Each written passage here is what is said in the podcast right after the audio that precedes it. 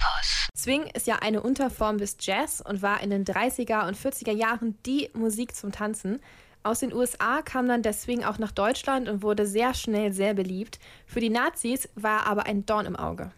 Kann ich mir gut vorstellen. Kam aus den USA und dann auch noch diese modernen Rhythmen. Wahrscheinlich galt das auch als sogenannte entartete Kunst, also Kunst, die die Nazis als minderwertiger ansahen.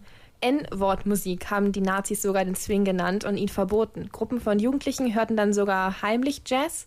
Die Nazis nannten sie die Swing-Jugend. Diese Gruppen wurden teilweise sogar politische Widerstandsgruppen, hatten Kontakt zur Weißen Rose und wurden verfolgt.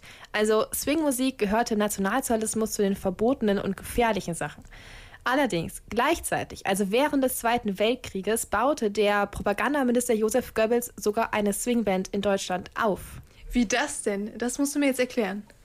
Deutschland war ja unter anderem im Krieg gegen England und die Nazis wollten die englische Bevölkerung gegen die ähm, englische und amerikanische Regierung aufbringen und auf die Seite von Deutschland bringen.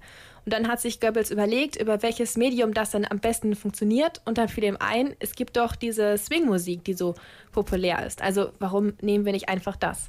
Die Nazis haben dann im Ausland beobachtet, welche Musik gerade so gut ankommt und dann haben sie sich einen beliebten Song genommen, haben ein Cover gemacht und schrieben den Text dann, naja, minimal um.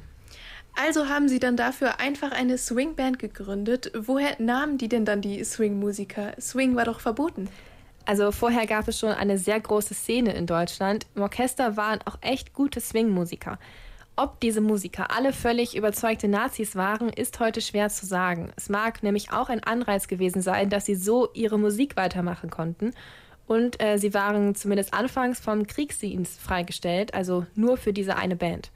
Der Sänger aber, der kam direkt aus den Behörden der Nazis. Karl Schwedler hieß er und sang dann die englischen Texte. Sie nannten ihn für die Band Charlie und die Band hieß dann in Anlehnung an die Namen anderer Jazzbands Charlie and His Orchestra. Charlie and his Orchestra. Bei diesem Namen würde ich halt echt nicht an eine Band der Nazis denken. Aber wie kann dann die Musik nach England? Die waren doch im Krieg. Also die Nazis haben die Lieder einfach über Radiowellen gesendet, die auch in England empfangbar waren. Und die Engländer haben diese Sendung anscheinend auch tatsächlich gehört. Gerade am Anfang des Krieges war die Sendung sehr erfolgreich, kann man aus den Zuschauerzahlen sehen. Danach nahm die Aufmerksamkeit allerdings schnell ab. Also ob jetzt irgendwelche Engländerinnen und Engländer diese Propaganda wirklich geglaubt haben oder sie einfach nur die Musik mochten, kann man heute jetzt nicht mehr sagen.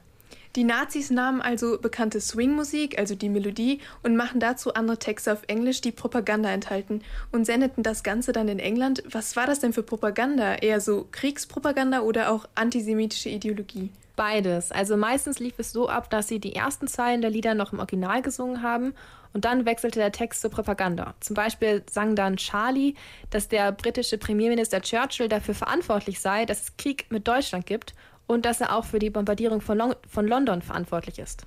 Alles ziemlich perfide. Von oben fallen die Bomben der Nazis, im Radio machen sich die Nazis darüber lustig und schieben die Schuld dann auf Churchill. Du hast jetzt einen Song dabei, den die Nazis für ihre Swing-Propaganda missbraucht haben, oder?